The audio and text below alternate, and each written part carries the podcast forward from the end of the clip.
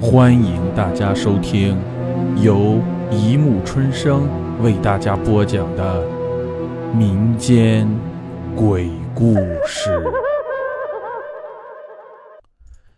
第三十五集：办公室。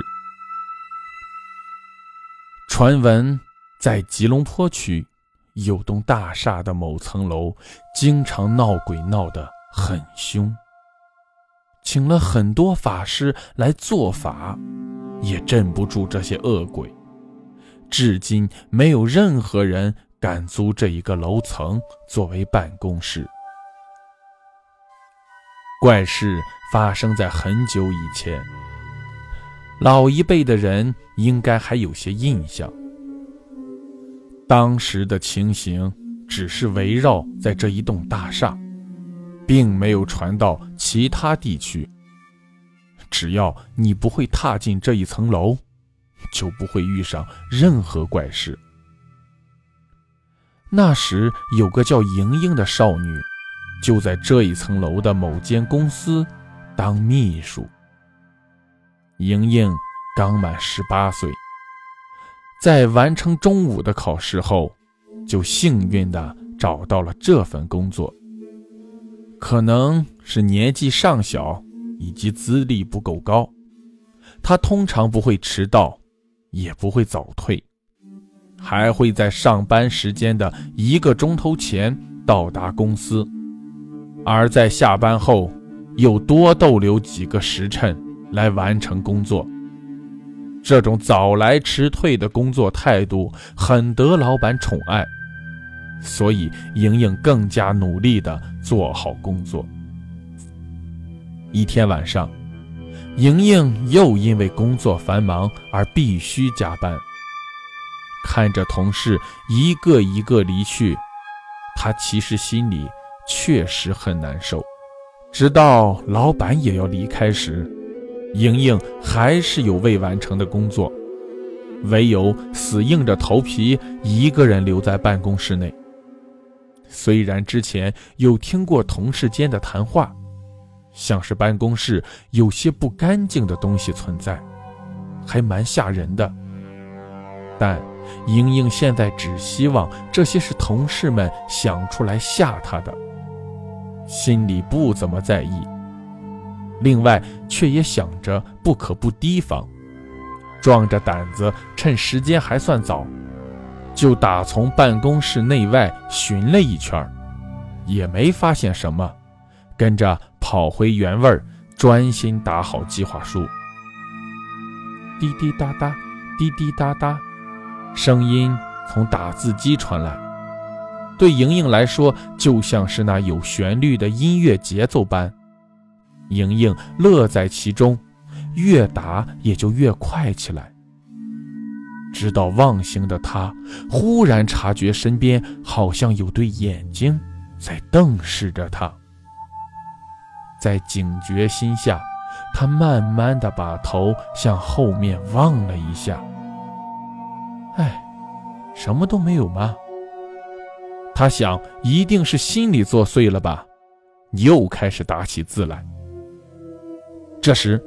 后面的厕所忽然传来冲水以及开门的声音，吓得莹莹跳了起来。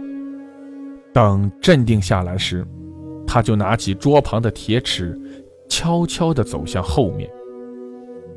厕所里黑漆漆的，不像有人在内。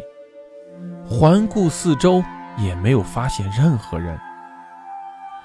莹莹发抖的手摸向开关。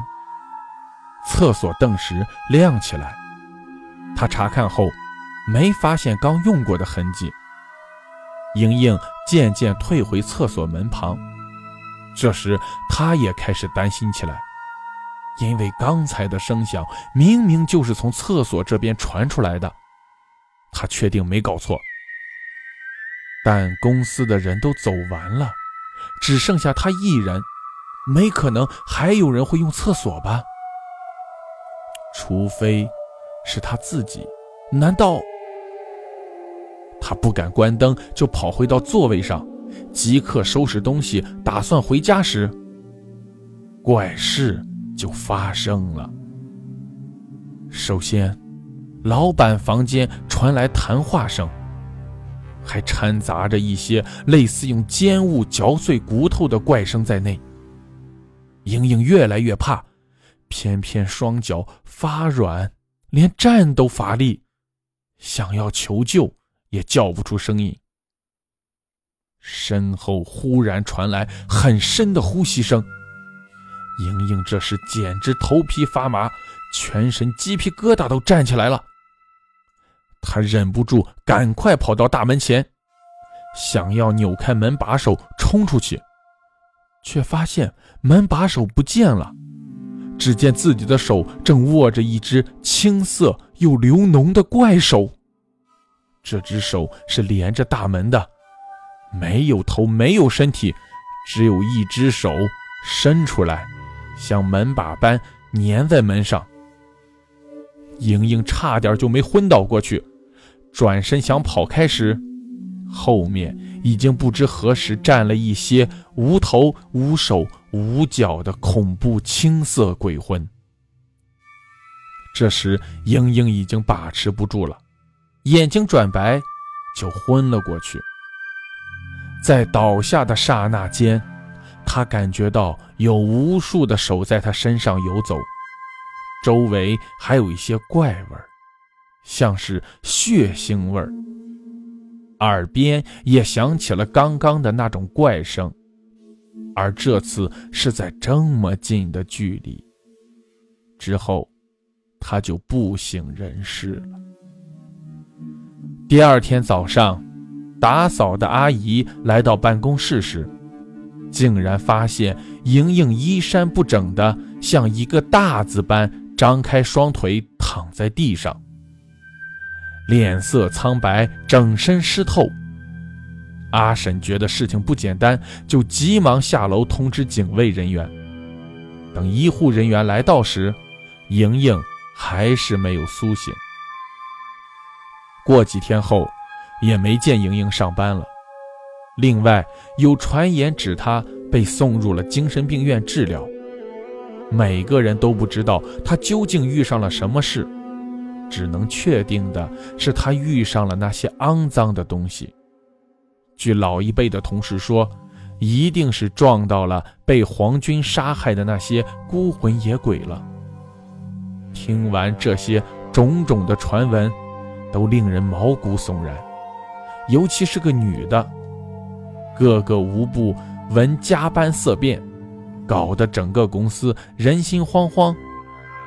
公司迫于无奈，唯有搬迁至其他大厦。